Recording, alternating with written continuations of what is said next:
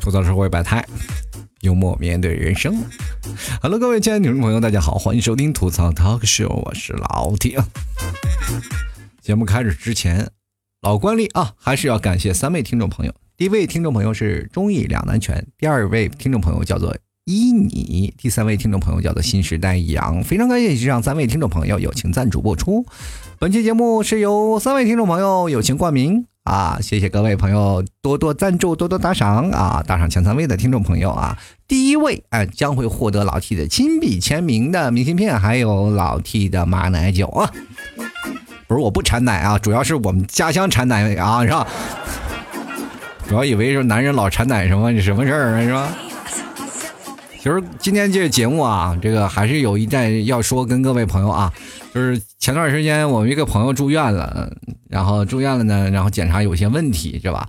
然后然后医生就说，哎，你这个有点病很正常啊，他就老是过不去这个坎儿，就觉得，哎呀，我老我这个不容易生病，大夫，我这真不容易生病，你这为什么老生病呢？然后大夫就跟他这个，哎，苦口婆心的说，哎，你别看你现在生这点病，这算什么？有的男人还得乳腺癌呢啊！关键是看什么点儿正不正，是不是？你有的人是买彩票，买了一辈子他也不中啊，对不对？有的人就是兢兢业业，就是一不小心他就中了，是吧？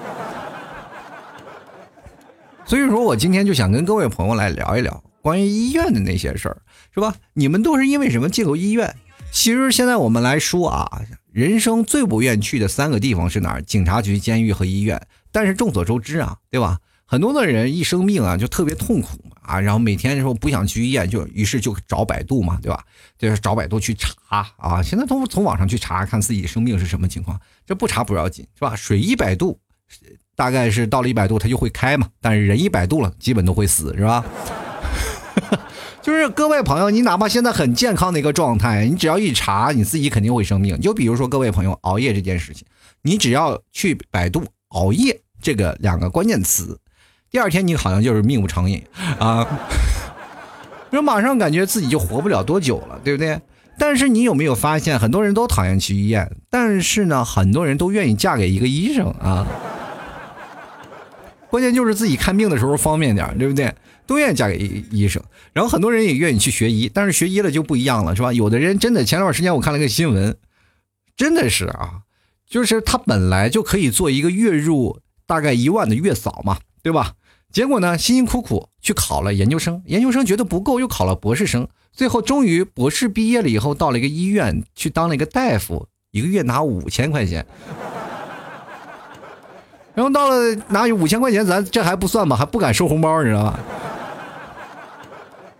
其实很多的人一直想啊，这个医生啊，这个职业是光鲜亮丽。其实我们从呃，我各种角度啊，包括我老 T 现在在社会当中认识了很多大夫啊，就是包括老 T 听众有很多学医的，就是他们学医的都是很苦逼，是吧？有分布在各个层次当中。有一次我开着顺风车，我拉着一个真的就是一个学医的，我问他是什么，他说我是硕士。其实，在我眼，在我的眼里，我就认为一个硕士是一个非常高的学历了，对吧？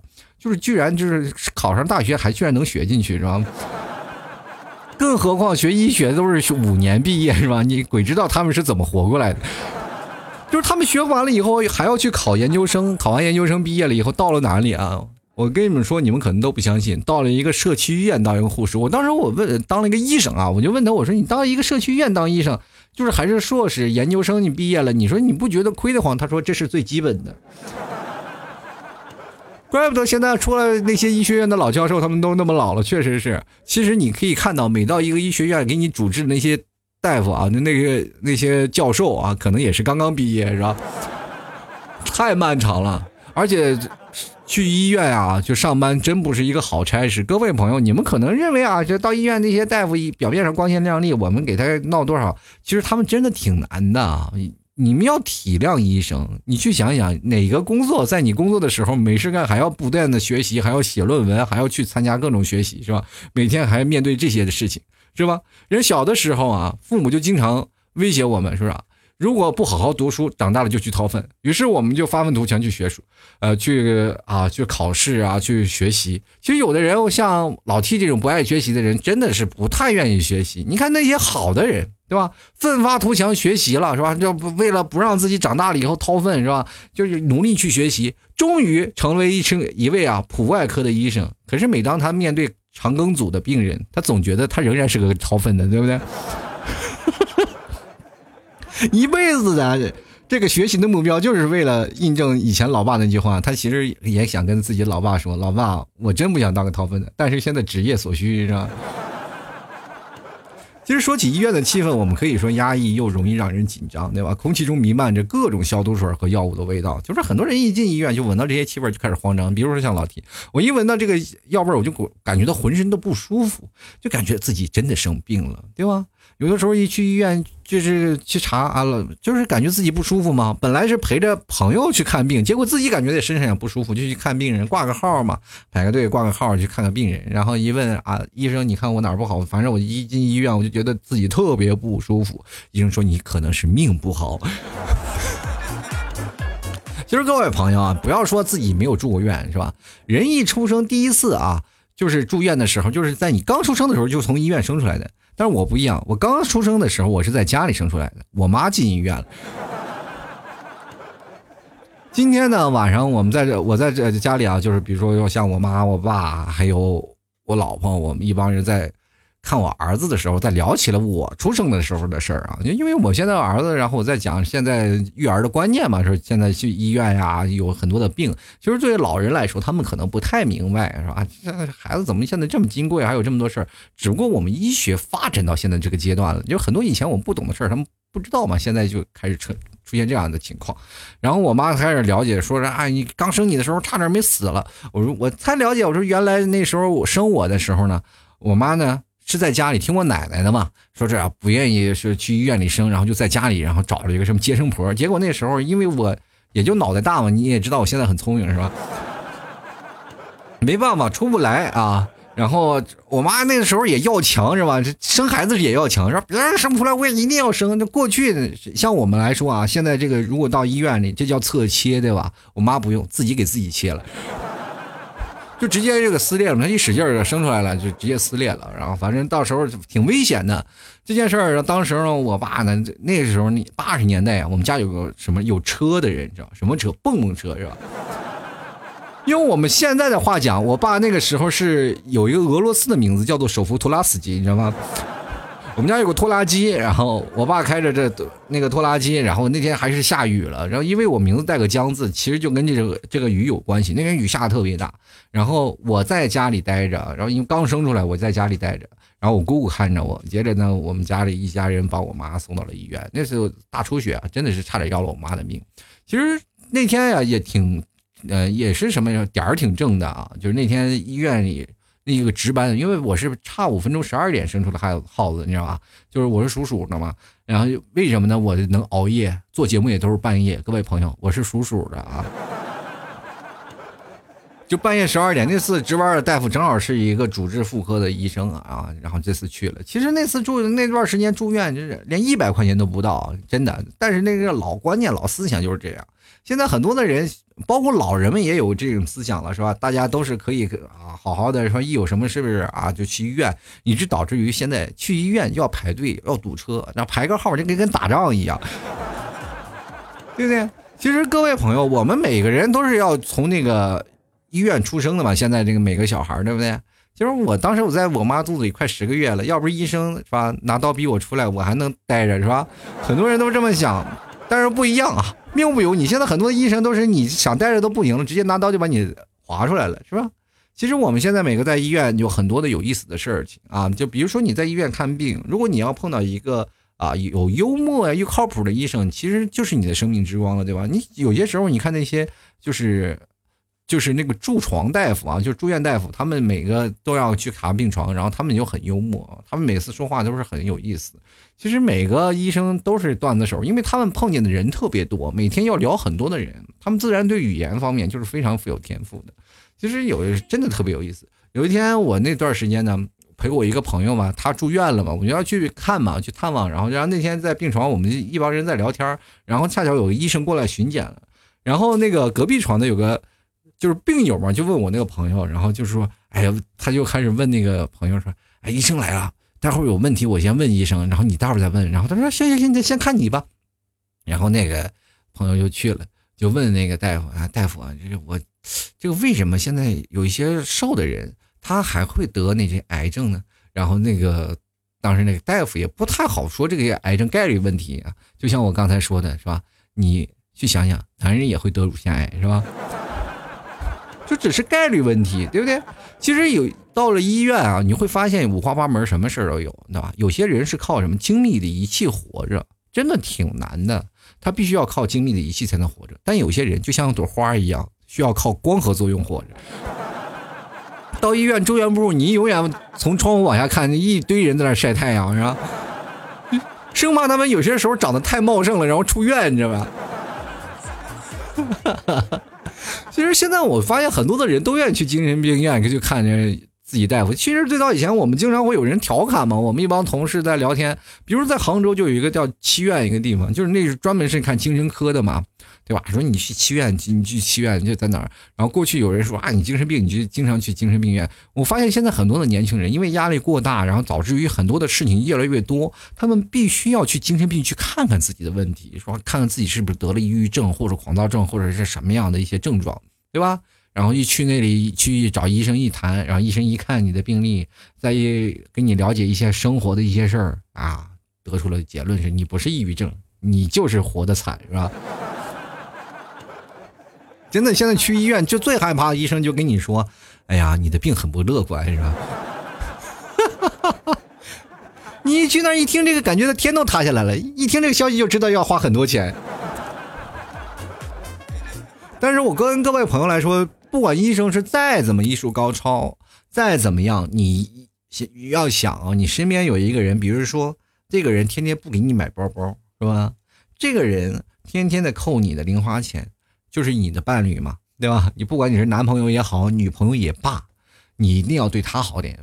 不管怎么说，你哎呀，你我生病了，我总归是要给医生的。但是这句话，你去仔细去推敲一下，没错，医生是治你的病，但是拔管子的是你的身边的那个人。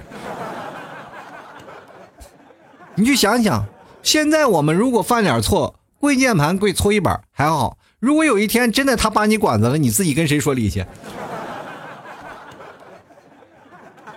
其实小的时候我就特别不愿意去医院啊，尤其是打针，很多小孩都特别害怕打针。那我也小时候也害怕。你去想想，那么细的一个东西扎到你身上多疼啊！其实很多的时候打针它并不疼，它更多的是一种威慑作用。很多人都晕针啊，晕针那个情况，其实它就是一种被自己就那种被迫妄想症，你知道吗？就是自己老是感觉自己扎一针，自己身上就全部酥烂了，是吧？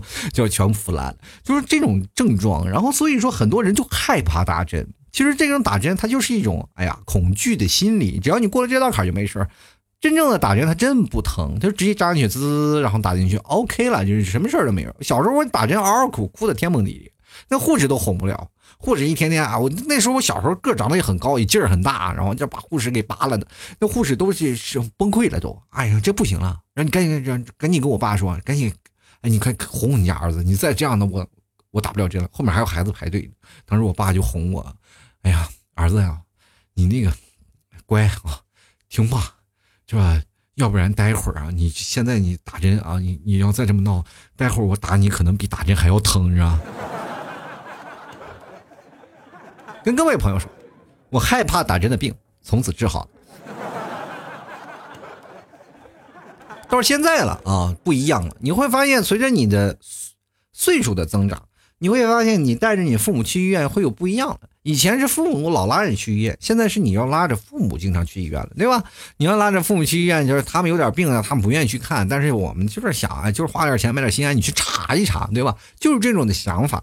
所以说我们现在的观念变了，但是不一样，现在和以前的观念有点不一样，也会变成了所有人的观念都不一样。你去医院都要排队，所有人都要排队，排队排到什么地步呢？就是很多人就是挂个号呀，哎呀，这什么时候才能排到我？就是挂个号能挂三个小时。虽然说现在有网络上挂号了，但是根本抢不着啊！我们提前两天就开始挂号了，实在是一点都抢不到。哎呀，有一次我们去，当时去医院排队嘛，然后那个时候我还没有结婚啊，然后去医院排队了，然后一到排队了以后呢，我妈就在那里站着，反正排队只要不能让老人闲着，她一闲着，她就觉得所有人都是她的儿媳妇。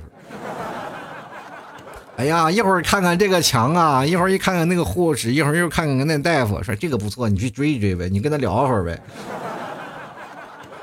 有一个脑科的护士进去了，然后他就说了：“你挂个脑科的号，你跟那个护士聊一聊。”我感觉我好像是要傻了。其实生活当中还有很多有意思的事儿，你到医院里啊。就是不能大声喧哗，有些人就老是爱大声喧哗。我前两天我去真的去医院去检查啊，就是领着我妈去检查，然后到了旁边有一个小伙在那儿跟那在聊天嘛，是吧？在那聊呢，说：“哎呀，人暖腿，狗暖嘴。”就是在那说。可是他调侃的意思就是有些人啊，就是到了天冷了嘛，就开始穿羽绒裤啊，或者穿上秋裤啊，都要穿上。他是在说这个意思。结果后面那个护士就一直在瞪他。其实我很庆幸啊，就我没有多说话。等他出来的时候拿这化验报告单的时候，我就知道他可能要做手术了。迎接他的可能是未来那个肾坏掉了，不能换 iPhone 十一了。其实去医院有很多有意思事儿。有一次我发烧了，然后去医院去打点滴嘛。然后护士，你可能是新来的吧，就一直在那扎，每次都扎歪了。然后非常抱歉啊，就说：“哎呀，大哥不好意思，我是新来的。”我看他长得怪可爱的，我就跟跟他说：“哎，没事没事没事啊，这你慢慢扎啊。”然后当时血流如注啊，这旁边的大爷就说了：“又没扎你，你说？” 哎，当然了，这个最后扎我的时候。我也是跟着那个护士小姐说，小姐姐说了，我说你这个扎的时候准点啊。什么叫做现世报，你知道吗？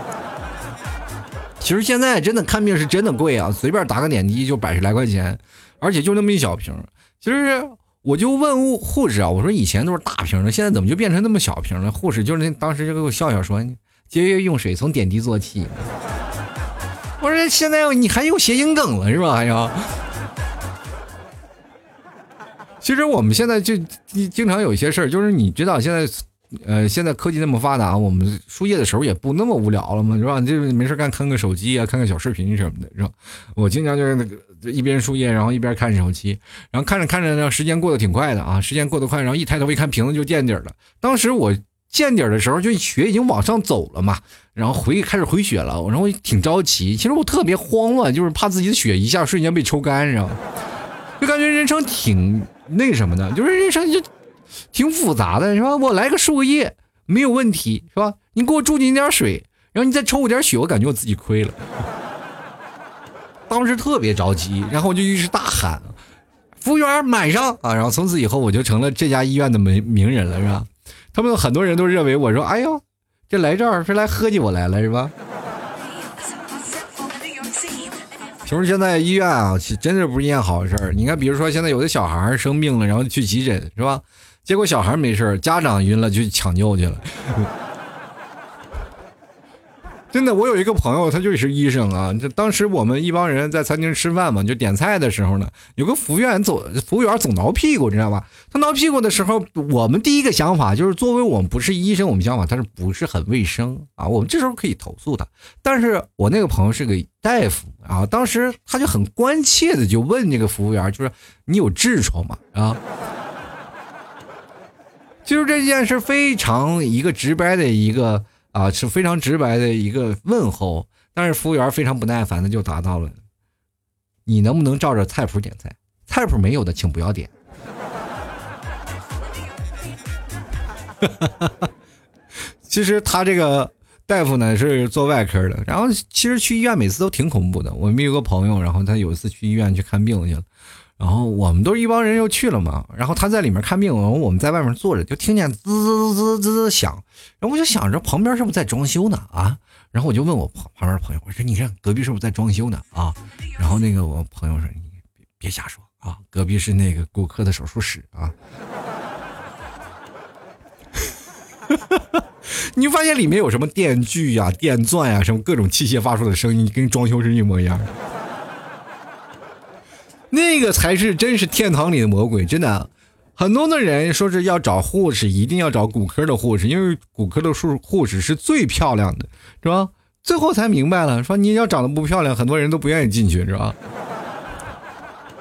太可怕了，因为尤其是北方人，经常去医院，然后也经常闹笑话，你知道吗？就是北方人就是洗澡爱搓澡嘛，是吧？然后经常是吧，洗完澡了以后，突然发现啊，就洗澡的时候，突然发现身上有一块那个红色的那个快长癣的东西，你知道吗？然后就感觉哎呀，类似癣的东西，就赶紧去医院去查一下吧，是吧？洗澡的时候怎么出现这样的情况？去医院一查，然后大夫就说了。下次你洗澡的时候能不能轻点搓？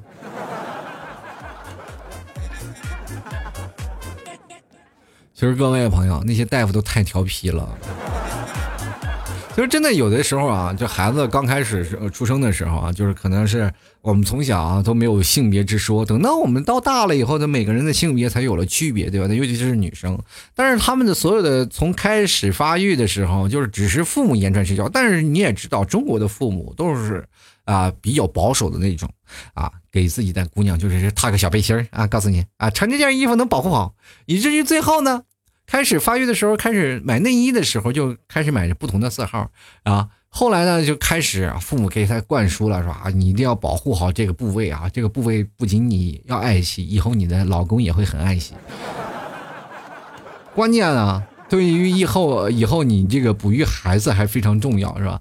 所以说，以后你要保护好你的胸部。这个啊，小姑娘一个个都非常喜欢。但是她当然突然爱之深责之切啊。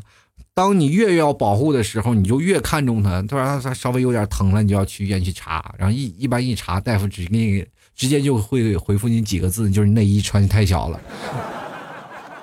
各位朋友，其实很多的人就是这样。到了医院，我们去查病，根本就没有去想的那么多，对不对？所以说，各位就像现在很多的人，他总是说：“哎呀，我我这个人啊，长得就是不怎么样，但是我一一直都有女朋友，对吧？”但是有的人就是不一样，是吧？有的人就是自己丑，他还不承认，就是说：“哎，我我承认，我只是美的很内敛。”但是你怎么不说呢？你单身的一直都很放肆。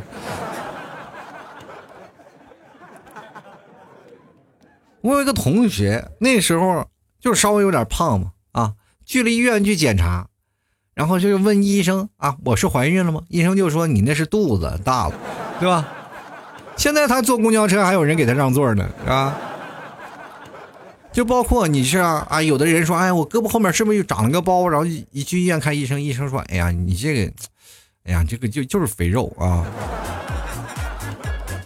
其实各位啊，现在去医院有很多的事儿。我记得我小时候有一次啊。就是为什么呢？然后去住院了，去医院了。就是我觉得肚腿上那不老爬苍蝇嘛，然后爬苍蝇，然后我就特别好奇，我说如果苍蝇就被开水烫了是什么样的一个状况？它在我腿上就是在那搓，那小胳膊在那搓，然后就从那个锅里啊，那个有那个开水壶，就拿起开水咔在那往我腿上倒，然后烫苍蝇。结果苍蝇苍蝇没没烫死，苍蝇飞走了，我我烫死了。然后我去医院检查了，我爸领我去医院了，这挺严重的啊，这属于几级烫伤了嘛。然后医生就说了，你赶紧转科吧，这个我可能治不了。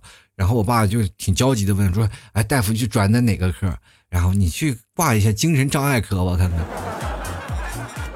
就是说我有自残行为，你知道吗？我觉得我做节目呀，各位爱听节目，你可能也有点精神障碍，是吧？其实各位啊，就是住院的方式啊，我们就不说那些常规的生病了，是吧？人人都有生老病死这件事儿，每个人生病可能都有，是吧？悲伤啊，或者难过，这都是我们无法避免的。每个人的基因从生出来，他们就注定你可能会有什么病，而且你这个病的几率要比别人大很多，对吧？很多人都说了，从出生的时候你要开检查你的癌症基因，你可能会有这些，你要注意这些，是吧？有的人没有，那你就可以完全的放肆去祸害，但是你可能有一些外伤会住院，对不对？就是尤其是各位啊，就在北方的，不知道你们有没有这种感觉？就是老 T 的家乡内蒙古。零下三十多度，在过去啊，我们都是在哪儿上厕所？都是在外面，是吧？那过去就是挖一个坑，在那儿上着厕所。你知道，当我们穿着棉裤上厕所那种感觉是多么难受，是吗？光着屁股在那儿挨冻，而且有的时候，你知道，在内蒙古最讨厌的就是便秘了。你在大冬天蹲半个小时，知道吗？屁股都容易被冻伤，知道吗？大家都知道最近就非常火的一部电影《攀登者》是吧？别人是吧腿冻伤了都要割腿了是吧？这条腿保不住了，胡歌啊就被冻了一晚上，腿冻的说：“哎，我右腿是不是保不住了？”问大夫，对不对？他把腿就割掉了，对吧？那到北方，然后你把屁股冻了，你不能割掉吧？对吧？而且还经常对过去那个墙上啊都有什么砖头啊、钢筋啊是吧？有些时候就时间长了。就容易就是那个墙头那个墙皮会脱落，然后钢筋会出来，然后一不小心，然后往下一蹲，屁股就滑钢筋上了，啊！捂着屁股去医院打破伤风，你知道有多尴尬，你知道吗？大夫想，本来想往屁股扎，一看你屁股受伤了，是吧？我跟你说，最夸张的还有有两个人掰手腕啊，掰手腕掰的把胳膊掰骨折的，我你知道吗？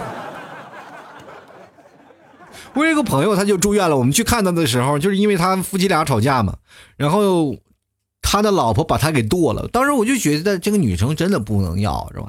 然后后来他还跟我解释呢，哎，你可不要怪我老婆。当时我俩吵架，也就是生在气头上，他也不真的不愿意砍我，他就是想把刀啊丢在墙上，结果没想到反弹，直接嘎我胳膊上了，是吧？所以说，我跟各位朋友来说，你当你和你老公吵架的时候，千万不要动刀，受伤的肯定是你老公，你知道吗？哈哈，就是人生当中还有很多事儿，在医院里啊，我们去想想，这我们经过很多个奇葩的方式，我们去过医院。每次去医院，我们总是有不一样的感受。但是你会发现，在去医院，你去医院，你跟小护士聊天，就会很有不一样的感觉，对吧？其实很多的人去了医院啊，或者是不管是你在生活当中，好多人都可能有点不太接受护士这个行业，就总感觉，哎呀，护士好像什么都见过，是吧？说别人说啊，我的这个只是你的唯一，但是好像我如果是换成护士是我女朋友的话，我只是她的之一，是吧？尤其是每天要插导尿管的护士，是吧？这其实很尴尬了，但是我觉得每个护士真的都很漂亮啊，都很可爱。我有很多护士的朋友，我们经常一起聊天，一起来聊。他们虽然挣的不多，但是他们工作真的很忙。而且很辛苦，有的时候要三班倒，要值夜班，然后你很多女生都要睡美容觉，他们都要睡。我们总是认为他们挣的很高，其实，在跟他们一聊天的时候，他们每天住的员工宿舍，而且挣的工资就是那么一点儿，也没有晋升的可能。如果升护士长就只有那么一个，所以说每个护士他们存在的生活当中就是那样。每天他们也很茫然，说我要能干护士干一辈子嘛，是吧？每个护士就是啊，感觉自己是吃青春饭一样。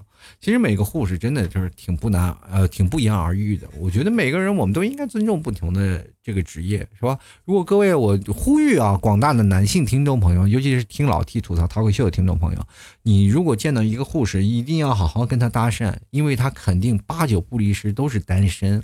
那这为什么呢？其实很多的护士，你不要以为他们哎，护士很光鲜亮丽，怎么样，长得漂亮，其实他们很宅，就是往返于。医院和他们宿舍之间，他们买件新衣服都不舍得出门，而且有的护士呢，你比如说穿搭比较那个啊，可能是比较土的那种护士，那更是属于天天宅在家里，是吧？你稍微给他点爱，他就愿意跟你在一起。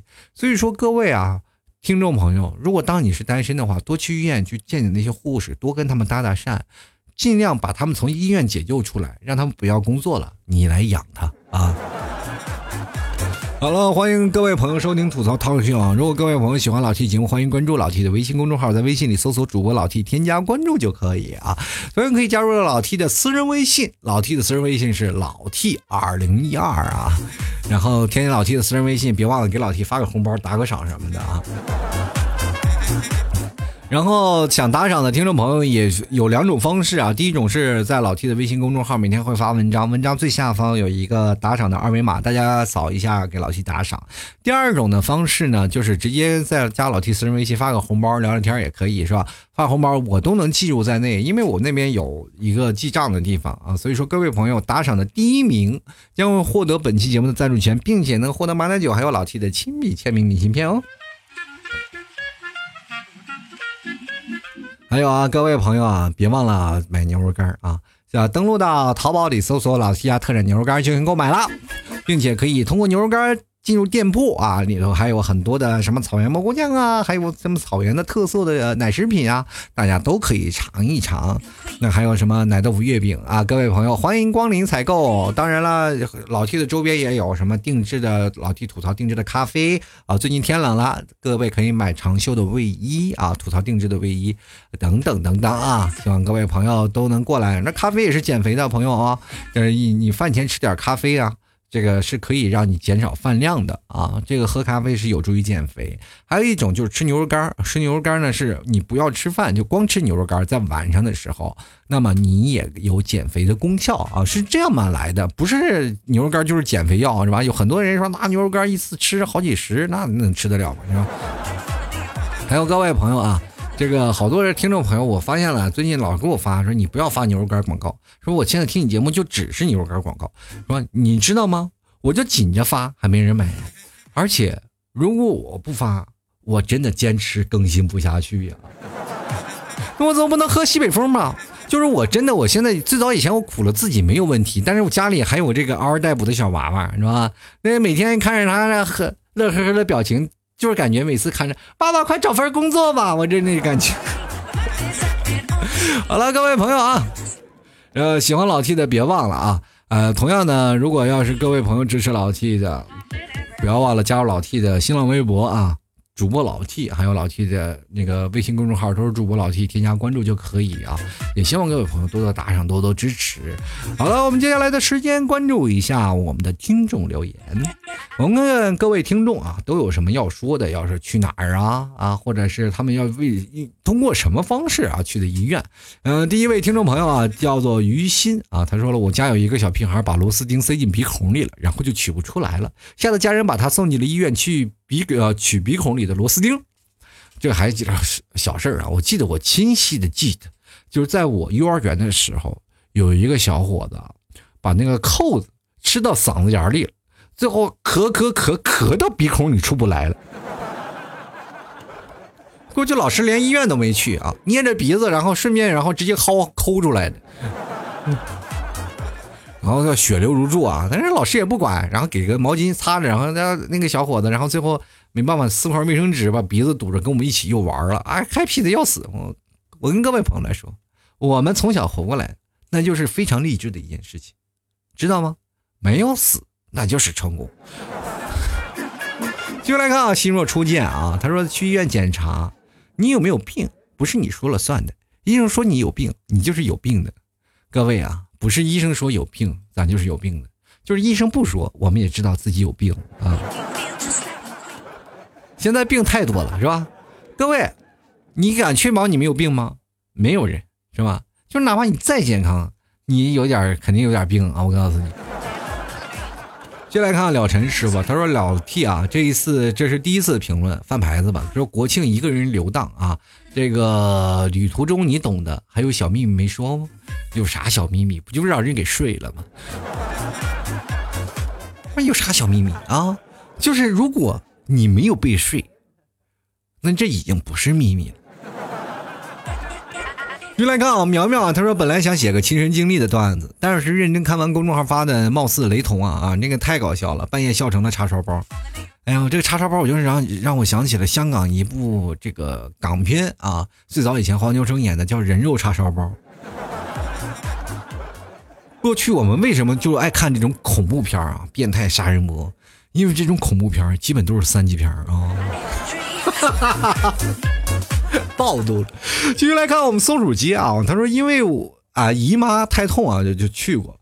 就是也因为啊，他老是闹失踪不准时，呢，又去过几次啊。仙女太难当了，我也是你私生活太混乱了。下次啊，就是他失踪的时候不准时，你就找一个那个小纸条是吧？验孕棒啊，那玩意儿比这个医院好使是吧？然后我就知道这位听众松鼠今天就开始，老提你误会我了，我连男朋友都没有，为什么要去查这个？就就反正就是都是心理作用，都是心理作用。我就知道你肯定这么想，但是我肯定不往你那边去。就来看看无名指定约定啊，这无名指约定，他说老替我怀孕了，检查结果说是你的，天天听你段子，不怀孕都难。我真怀孕了哟，三个月了都。听我段子，我段子是个精子！我这天哪，我从来就知道我的段子听了能使人笑的，但是我第一次听说我段子会飘过去。各位朋友啊，以后听我段子的时候，请躲着点因为我的段子会游泳啊。接下来看啊，我们这首歌啊，他说国庆那期做的真的不错，类似该做的啊，该多做做啊，搓搓那帮崇洋媚外的锐气，你知道吧？我真的国庆那期我都不敢多说啥，是吧？你也知道我进哆哆嗦嗦，我特特别害怕我被抓进去，你知道不知道？接下来看啊，王峰来，他说这个，哎呀，二零一九一零二。倒过来念也一样，那我不念。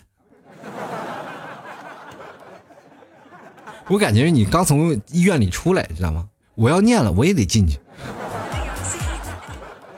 接来看啊，熟地当归啊，他说去医院啊就检查肾结石，彩超诊断双肾结石，到了泌尿科做的 CT 啊，医生说你绝对没有肾结石，什么意思呢？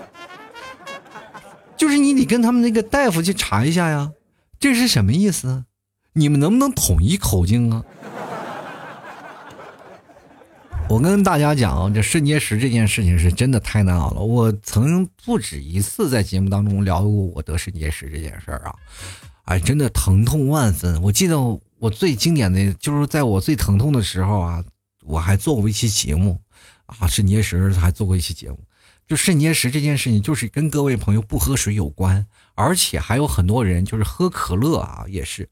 我跟不，我跟大家可能不太一样，因为我是老寒腿，我一到冬天了，我可能就腿特别疼，而且我穿秋裤也比大家穿的要早，穿棉裤啊，所以说我这冬天呀，我膝盖啊特别疼，就是跟我最早以前我骑马有关系啊。你老听内蒙啊，而且是最早以前是专业的马术演员，所以说我的膝盖就最早就是对很。被寒风吹的，就是年轻气盛嘛啊，过去就穿的少，所以说造成关节炎，就腿特别疼。然后你们替嫂就是很心疼我，就是觉得腿疼呢就应该补钙，于是乎那时候牛奶钙片玩命补，补出的肾结石。你去想啊，当你人体吸收不了的钙，它肯定往那边走啊。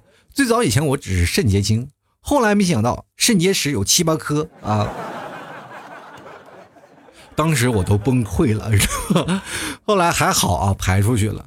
但是我身体还有两三颗啊，这个结石还在这个身体里。的医医生跟我说你要多喝水，但是我还是经常忘喝水。一做节目一个多小时，我经常不喝水，而且做节目之前我都不能喝水，喝多了呢，然后就说话呢可能会有打嗝呀，还有说话会有口水很多啊等等这个元素。各位朋友做节目真的挺难的，你看我现在口干舌燥做节目，我说唾沫都没有。所以说有些时候忙着忙着就忘了喝水了啊，这就是没有办法职业病。所以跟各位年轻年轻的听众朋友啊，就别趁着自己现在年轻啊，说身体好就不喝水，一定要多喝水啊，补补水这很重要的。不要了，天天敷着面膜不喝水，那你能好到哪儿去啊？对吧？先来看我们的于叔啊，他说我是零零后，老 T 呢，呃，我你说零零后，你是零零后，那我呢，就是你是零零，我就是后啊。在过去呢，比如在宫廷里啊，你是一个大臣，那我可能就是太后了。不是为了啥，就是为了岁数到那儿了啊。继续来看啊，A S H N E X T，然后经常熬夜之后呢，还是会听老 T 节目睡觉，都下载一百多期了，睡觉必听。我总共节目好像才四百多期，你就听了一百多期了，就感觉呢，我这几年都白搭了，我跟你说样。先来看啊，好啊。他说这个小时候呢，第一次换牙，整天就张着嘴不敢碰，吃东西也小心翼翼，最后两颗摇摇晃晃的门牙就一直坚持没有掉。眼见新牙就要被挤歪了，我妈强行拉着我去医院。牙医看到我牙都震惊了，只有一点点牙龈在粘连着。但是拔了一下后啊，然后我死活不让再拔另一个了。然后医生就用镊子啊，夹了块就是夹了一块消毒棉啊，要给我擦擦血。然后我就信了，结果用镊子拔下了我另一颗牙。小小的我第一次感觉受到了欺骗的滋味。你看我小时候，我就从来没去过牙医，就是很多的牙啊，就还没长出来，它开始松动的时候，这一节课我什么都不要干，我就在那里掰。只要在这个下课的时候，我肯定会把这颗牙掰下来。所以见过我的听众朋友都知道我牙很齐，很正常，就是因为我小的时候我拔过啊，我就是对自己下手特别狠。后来我下面的牙啊，有一次就中间两颗牙挤歪了，是因为我后面长智齿啊给挤歪的，没有办法，没有办法拔，你知道吗？现在你要拔个智齿都得拍片子。就来看看医生啊，他说一直没有女朋友，对于大姨妈、小姨妈这一块都不太了解哦，啊，一直没有女朋友，你要了解好那个叫做大姨妈和小姨妈这一块呢，你可能就有女朋友了啊。我跟你说，这是必修课。所有的男生不要认为这个事情不对我这个没有关系是吧？没有事儿我就高高挂起。告诉你，这是必修课。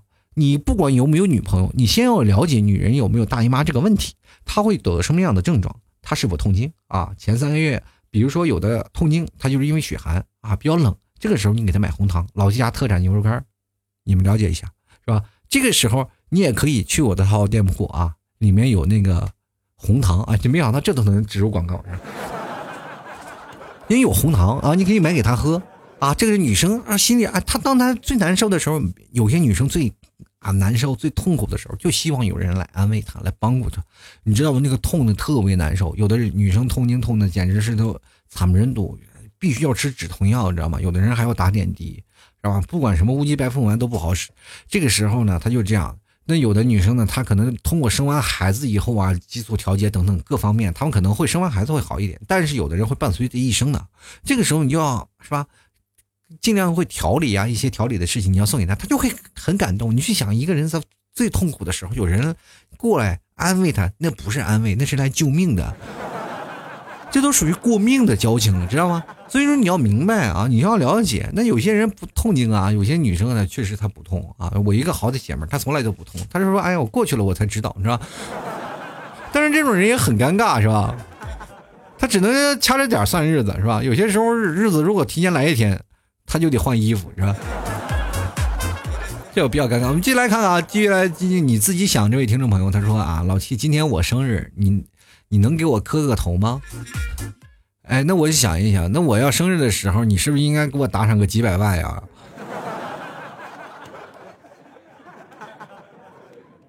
我记得我现在好像磕个头的，哎呀，真的好像是磕过头的，我好像是在那个给烈士啊，是吧？那个墓前我好像磕过头，就是我怕你啊，真的，生日就成忌日了，是吧？接来看看啊，小梁他说平时听完老 T 的节目啊，也会听一下广播剧。前两天听了一部耽美的，是吧？男男居然可以怀孕生子，听的简直是崩溃、匪夷所思，脑洞太多了。多年不看小说，我应该是孤陋寡闻了。哎呀，这个耽美，这个男的可能是女的变性的。你说前的前段时间有个世界首例男性怀孕的事儿吗？对吧？这个男性其实他是个假男性，他以前是个女的，然后他做了变性手术。可能是这事儿吧，反正我具体的情况咱们再了解啊。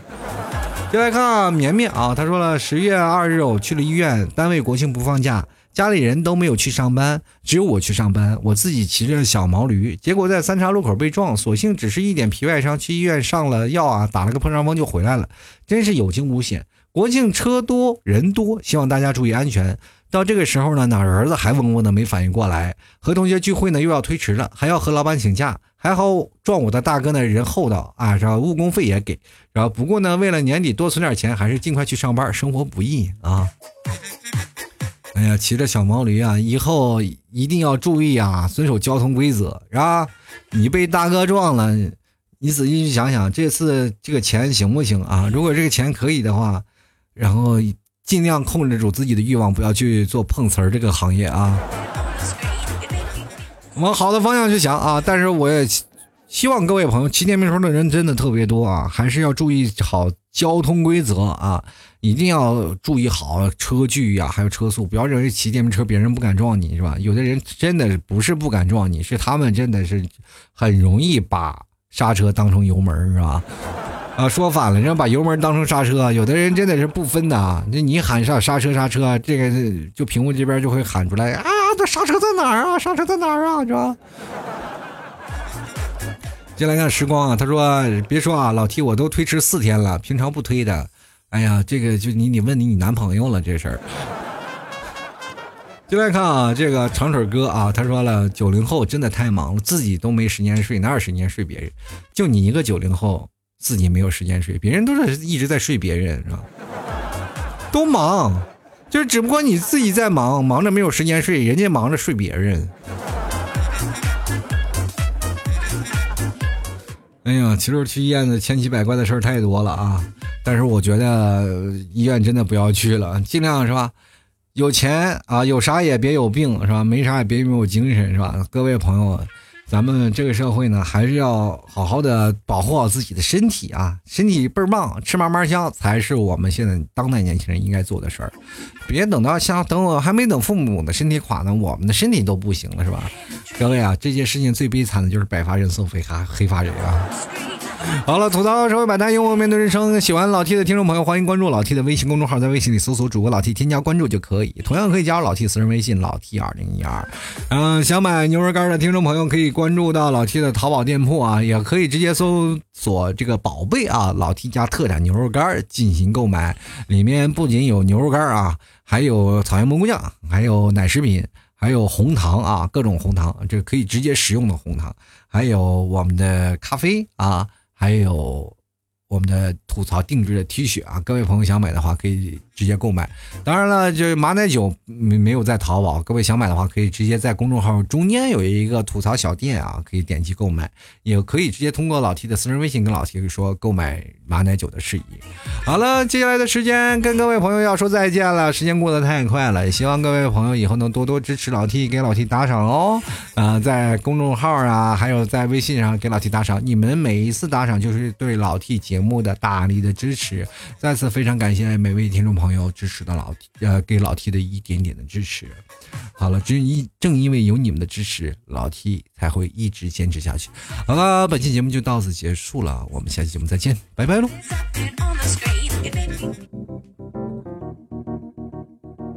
老 T 的节目现在结束，请大家鼓掌。